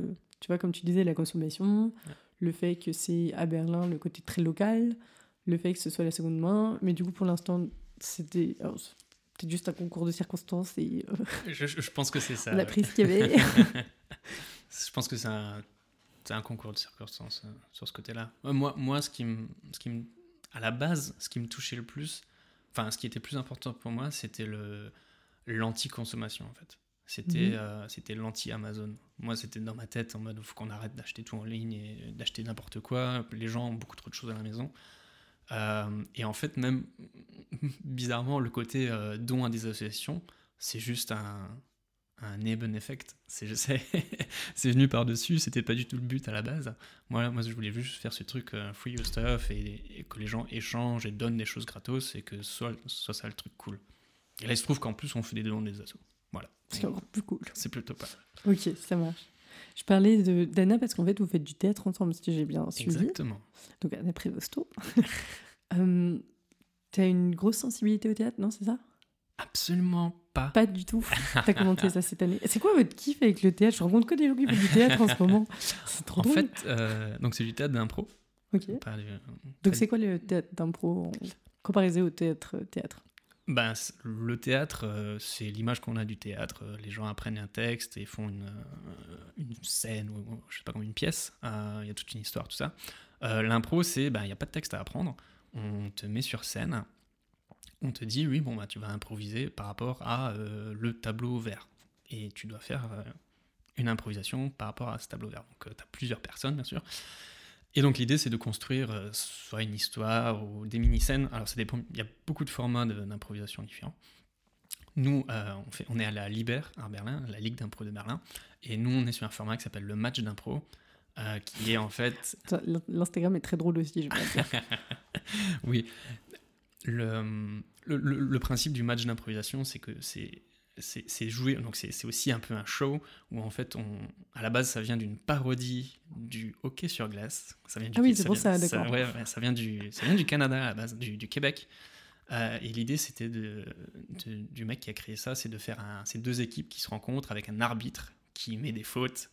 Et c'est un peu une parodie du, du match d'impro. D'ailleurs, on a- de- du, du match de hockey, pardon. Tu m'as tellement perdu. Comment tu peux faire un match d'hockey impro avec un mec qui met des fautes je suis, je suis perdue. À part, à part le fait que maintenant je comprends pourquoi ils ont la tenue qu'ils ont sur les photos. mais, euh, Exactement, exactement. comment tu peux faire des fautes sur un match d'impro? Je comprends pas. En fait, il y a Comment des- ça marche? Déjà, t'as un de chaque équipe qui est contre l'autre, ou alors c'est une équipe puis l'autre équipe? Euh, Ça, des fois, on joue ensemble. Il y a des improvisations mixtes. Donc, c'est deux équipes vont jouer ensemble. Et des fois, c'est comparé. Donc, euh, c'est le même thème pour les deux équipes. Et il y a d'abord une équipe qui fait une impro et l'autre équipe qui fait l'autre impro et on, sur le même thème. sur le même thème. Et on juge celui qui était le plus drôle. Voilà, en fait, c'est le, le, le public vote à la fin de chaque improvisation et vote pour euh, l'impro que le public a préféré, en fait. Et du coup, l'arbitre est là pour compter les points. Euh, les, les scènes vont varier entre une minute et jusqu'à 5, minutes, 10 minutes. Euh, et il y a des fautes qui sont là, en fait, plus pour, euh, pour ambiancer un peu le truc. En fait, c'est très théâtral dans le sens où l'arbitre est là pour jouer le, le rôle du, bad boy que tout le monde déteste, comme, euh, comme dans un match de foot. Et ouais, au chiotte l'arbitre. Voilà, c'est le même principe. L'arbitre vient mettre des fautes. C'est souvent pour, pour un peu guider les équipes qui sont sur scène. Par exemple, il y, a des règles dans l'improvisation qui est par exemple de dire toujours oui à ce qui se passe. Quand quelqu'un vient sur scène et essaie de proposer euh, une idée, il faut toujours accepter l'idée, dire oui et, bâtir l'histoire par rapport à l'idée qui a été faite. Ça, ça paraît bizarre comme ça, mais une fois qu'on joue, on se on rend vite compte que c'est très facile de, donc, de faire des fautes, donc de, de refuser euh, un personnage ou une idée. Et tu disais les règles Ça, c'est une règle ou Ça, c'est la une règle? Il y en a, d'autres? Ça, c'est la règle de l'impro. La, règle numéro un, c'est oui. C'est yes and. C'est oui et. Donc, toujours bâtir, euh, construire des scènes en disant toujours oui, ton idée est bien et tu complètes avec quelque chose de nouveau. Après, il y a d'autres. il y a d'autres euh, dans, dans ce format-là, il y a d'autres fautes qui sont propres au format. Par exemple, euh, le, le temps de jeu. Si, par exemple, si tu. que L'arbitre siffle le début de l'improvisation, et si tu prends. euh, C'est trop si- siffle. Et si tu, si, tu, si tu prends ton temps et que tu, enfin, que tu vas pas directement sur scène, il y aura un retard de jeu. Voilà, ça c'est juste pour le, c'est pour le spectacle. et nous, nous, on a aussi, par- parce que nous, hein, donc en fait, on joue à la Liber, donc la Ligue d'impro de Berlin, et on joue en franco-allemand. On a deux langues, et euh, ce qui fait que nous, quand on joue, l'arbitre va aussi donner une langue.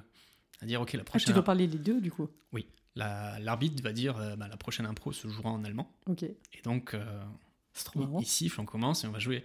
Le truc, c'est que quand t'es joueur, t'as souvent t'as pas entendu la- ce que l'arbitre vient de dire, ou t'as ou t'es stressé ou je sais pas quoi, et il se passe toujours que le- la mauvaise langue est parlée euh, pendant le pendant la précédente, et du coup là, on aura une faute de langue. Oui, j'ai compris. Eh ben, comment t'es venu à ça? Euh, J'ai commencé en, en 2019. euh, Ah oui, il y a longtemps quand même. Ouais, ouais, un petit peu.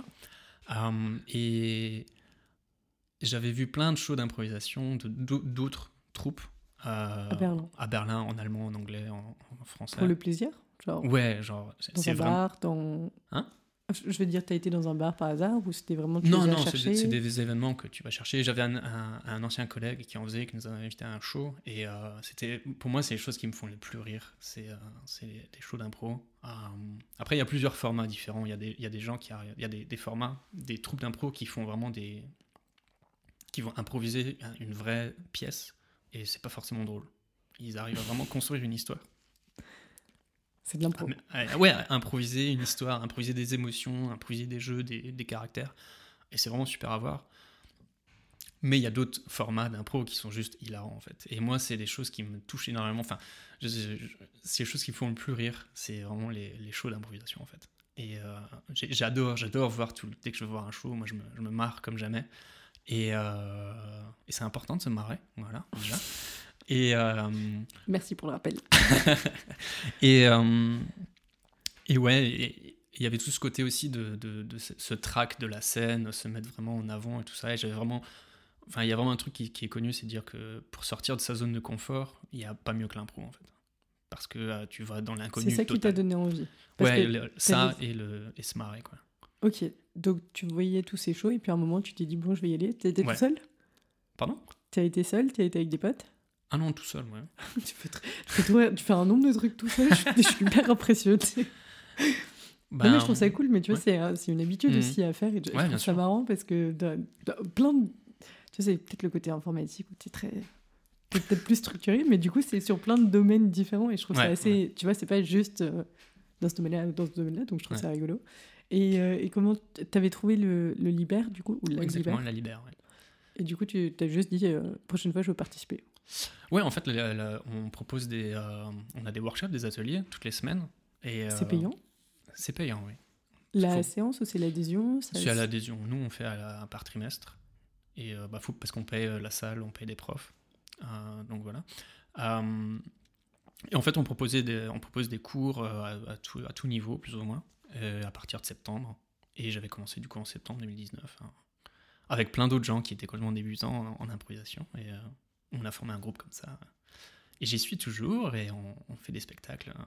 Bah, écoute, j'ai pris ma place, moi, pour mardi. Exactement. Donc je suis ravie de venir découvrir. J'ai aucune, j'ai jamais vu ça. Parce que pour le coup, moi j'ai déjà vu des shows d'humour Mhm. que je trouve cool, tu vois. Mais je suis très curieuse du coup de ce match euh, hockey, Ouais. euh, improvisation.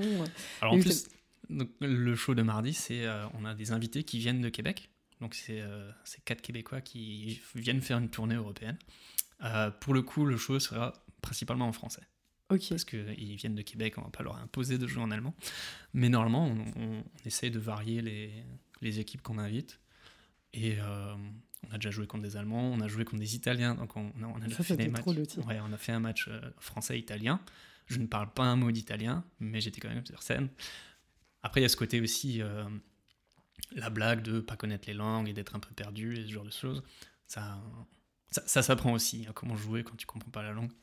Euh, Il y a une autre série de shows qui est vraiment super. C'est les Italiens qui font ça euh, en ce moment. Ils font un format à Babel. Et c'est donc la tour de Babel. Et en gros, il y, a, on a, il y a quatre troupes différentes. Il y a les Espagnols, les Italiens, les Français et les Anglais. Enfin, les Scratch qui jouent, qui jouent en anglais. Et l'idée, c'est de dire, ben voilà, c'est une coloc, enfin, c'est pas une coloc, c'est un, bâtiment à Berlin où il y a plusieurs, euh, appartements. Et chaque troupe joue dans sa langue au début. Et au bout d'un moment, on essaie de joindre les, histoires. Et du coup, on commence à parler allemand ou à parler anglais.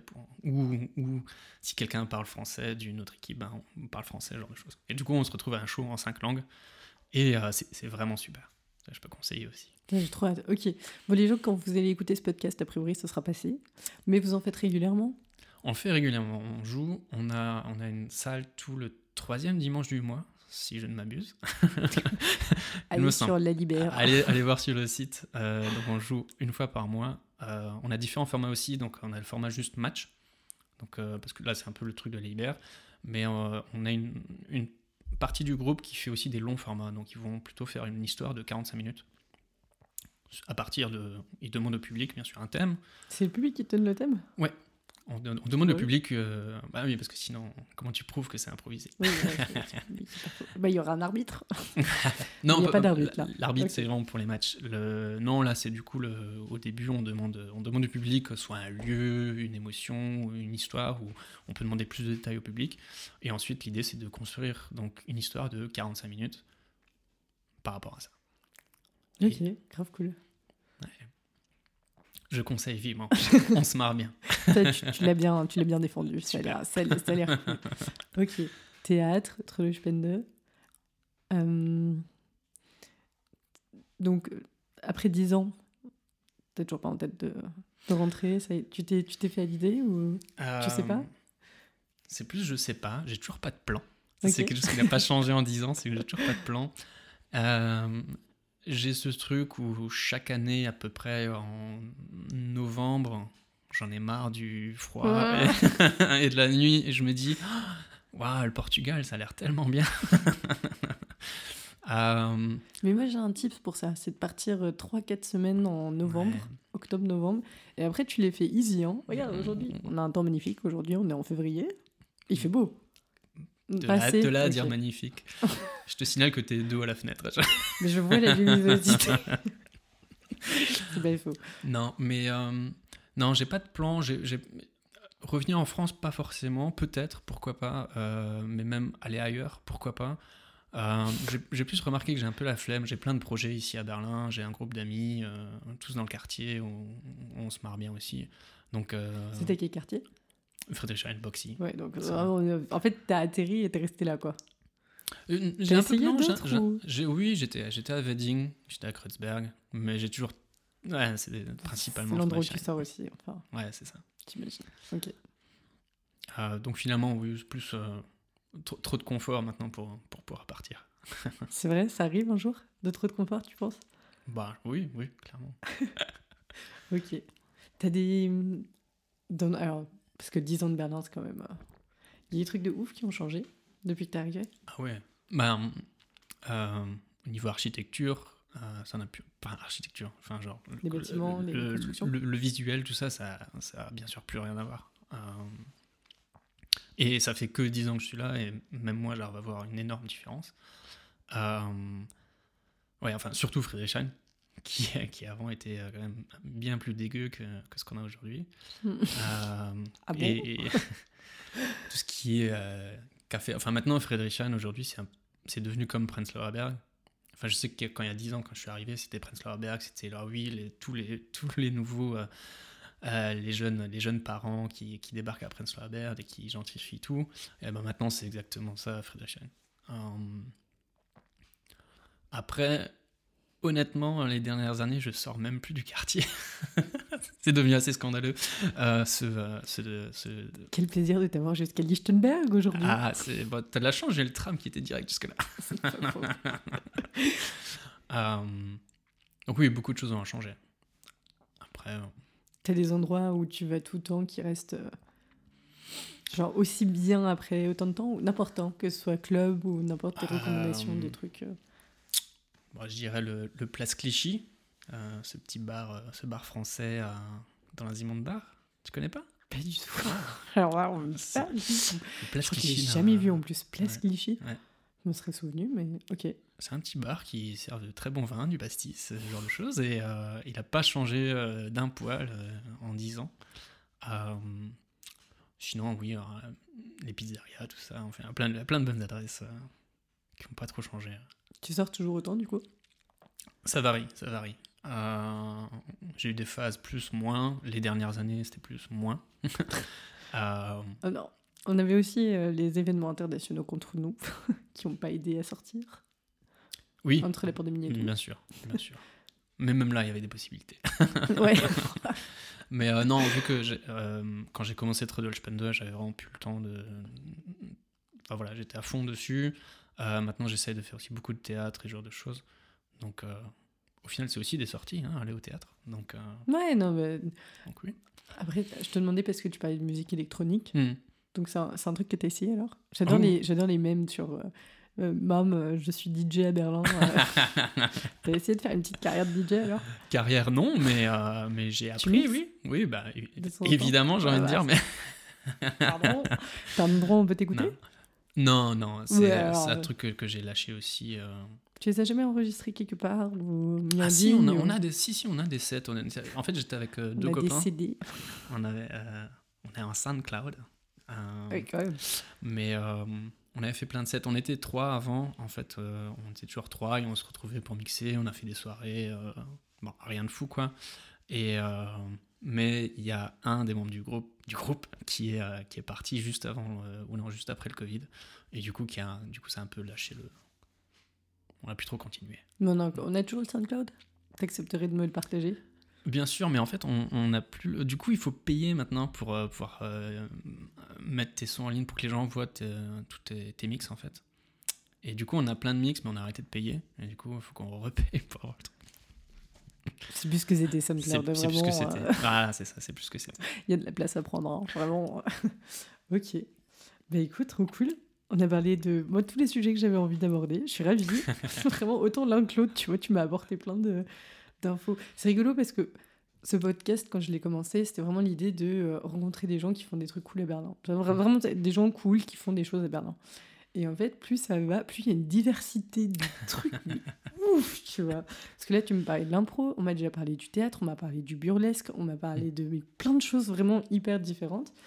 Et, euh, et ça me sauce, quoi. Et vraiment, je me dis, j'espère que les gens qui écoutent, qui sont nouveaux ou qui arrivent dans la ville, puis peuvent avoir une, meilleure lisibilité que. euh, parce que ça prend du temps de découvrir tout ça aussi, je trouve. Trouver ses marques dans la ville.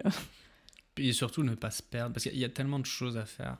Et c'est très facile de rester dans sa bulle et. tu vois, de passer à côté des choses que, qui sont a priori bien. euh, sans vraiment le faire exprès, tout ça, quoi.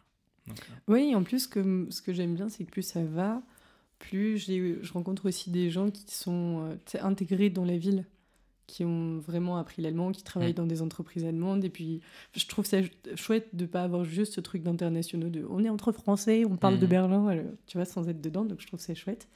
Est-ce qu'il y a des thèmes que tu aurais aimé qu'on aborde? Ou des questions que j'aurais dû te poser? Je sens que j'ai déjà beaucoup parlé. Ok. On peut te contacter sur. On peut te contacter comment? Ou est-ce que. Alors, déjà, est-ce que tu as besoin de quelque chose? N'importe. Est-ce qu'il y a une raison pour laquelle on peut te contacter Ou Ah, Tu parlais de Treleuch, pas Bien de- sûr, euh, principalement pour ouais, Trellochpende. Si, euh, déjà, si vous avez une association, euh, vous êtes parti de n'importe quoi qui est euh, vous pouvez vous inscrire sur la plateforme et commencer à recevoir des dons. Donc ça, qui est plutôt pas mal.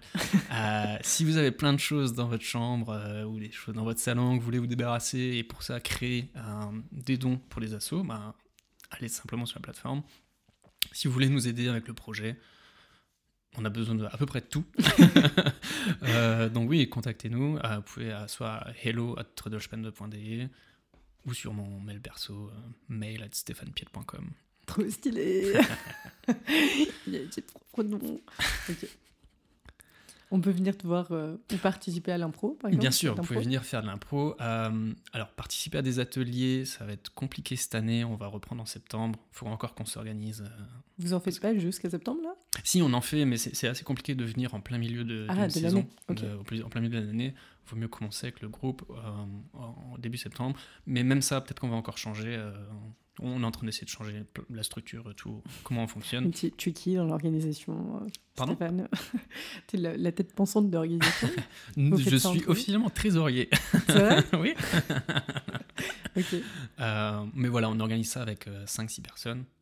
Et euh, en fait, ce qui s'est passé, c'est que les personnes qui ont créé euh, l'association se sont barrées l'année dernière, sont retournées en France et nous ont laissé gérer ça. Et du coup, plein de nouveautés, euh, que- plein de choses qu'on découvre, comment gérer ça.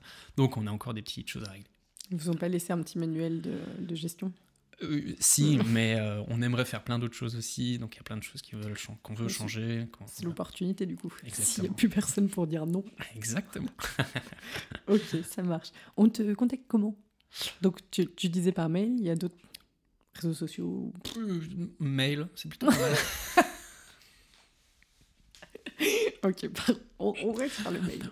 Mais pour euh, tout ce qui est la Libère, si vous voulez venir à nos shows, vous pouvez nous suivre sur Instagram, vous pouvez euh, aller sur le site. Vous partagez les dates là aussi Exactement, oui. Parce que de toute façon, pour participer, du coup, c'est à l'année, si je comprends bien, mais pour assister aux shows, c'est comme on veut, quoi. Oui, oui, bien sûr. Euh, on, a, on a un site, vous pouvez acheter des tickets. Ouais, c'est une dizaine d'euros, je crois. Moins de 10 euros en fonction de... Euh, euh, 8 euros Ça ou change 7 euros, je sais plus. On a, on a baissé les prix récemment encore. Et après, tu payes ta conso, j'imagine, dans le bar. Il y a un bar à côté, là, c'est plus du tout notre Ah, c'est parce que C'est- c'est... C'est un- c'est un- C'est une salle fermée, quoi. Oui, oui, c'est un tout petit théâtre. hein, C'est pas. Pardon, j'ai fait un crossover avec le stand-up, tu vois. Je pensais que c'était du coup, t'étais Non. assis dans un bar, mais ok. Non. Ok, c'est une salle, salle, et après. euh, Mhm. Mais du coup, les gens partent ensemble, généralement, à la fin d'un show? Ou chacun euh, rentre chez lui euh.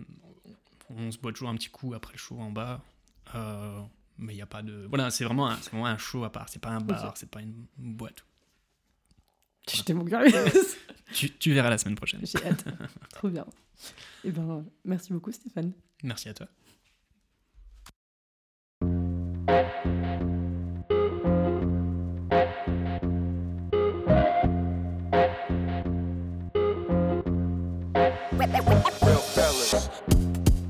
Bravo, vous avez écouté cet épisode jusqu'au bout. J'espère que ça vous a plu. Merci pour votre temps et votre curiosité. Vous retrouverez tous les détails liés à l'enregistrement sur le site internet du podcast berlindetoi.com.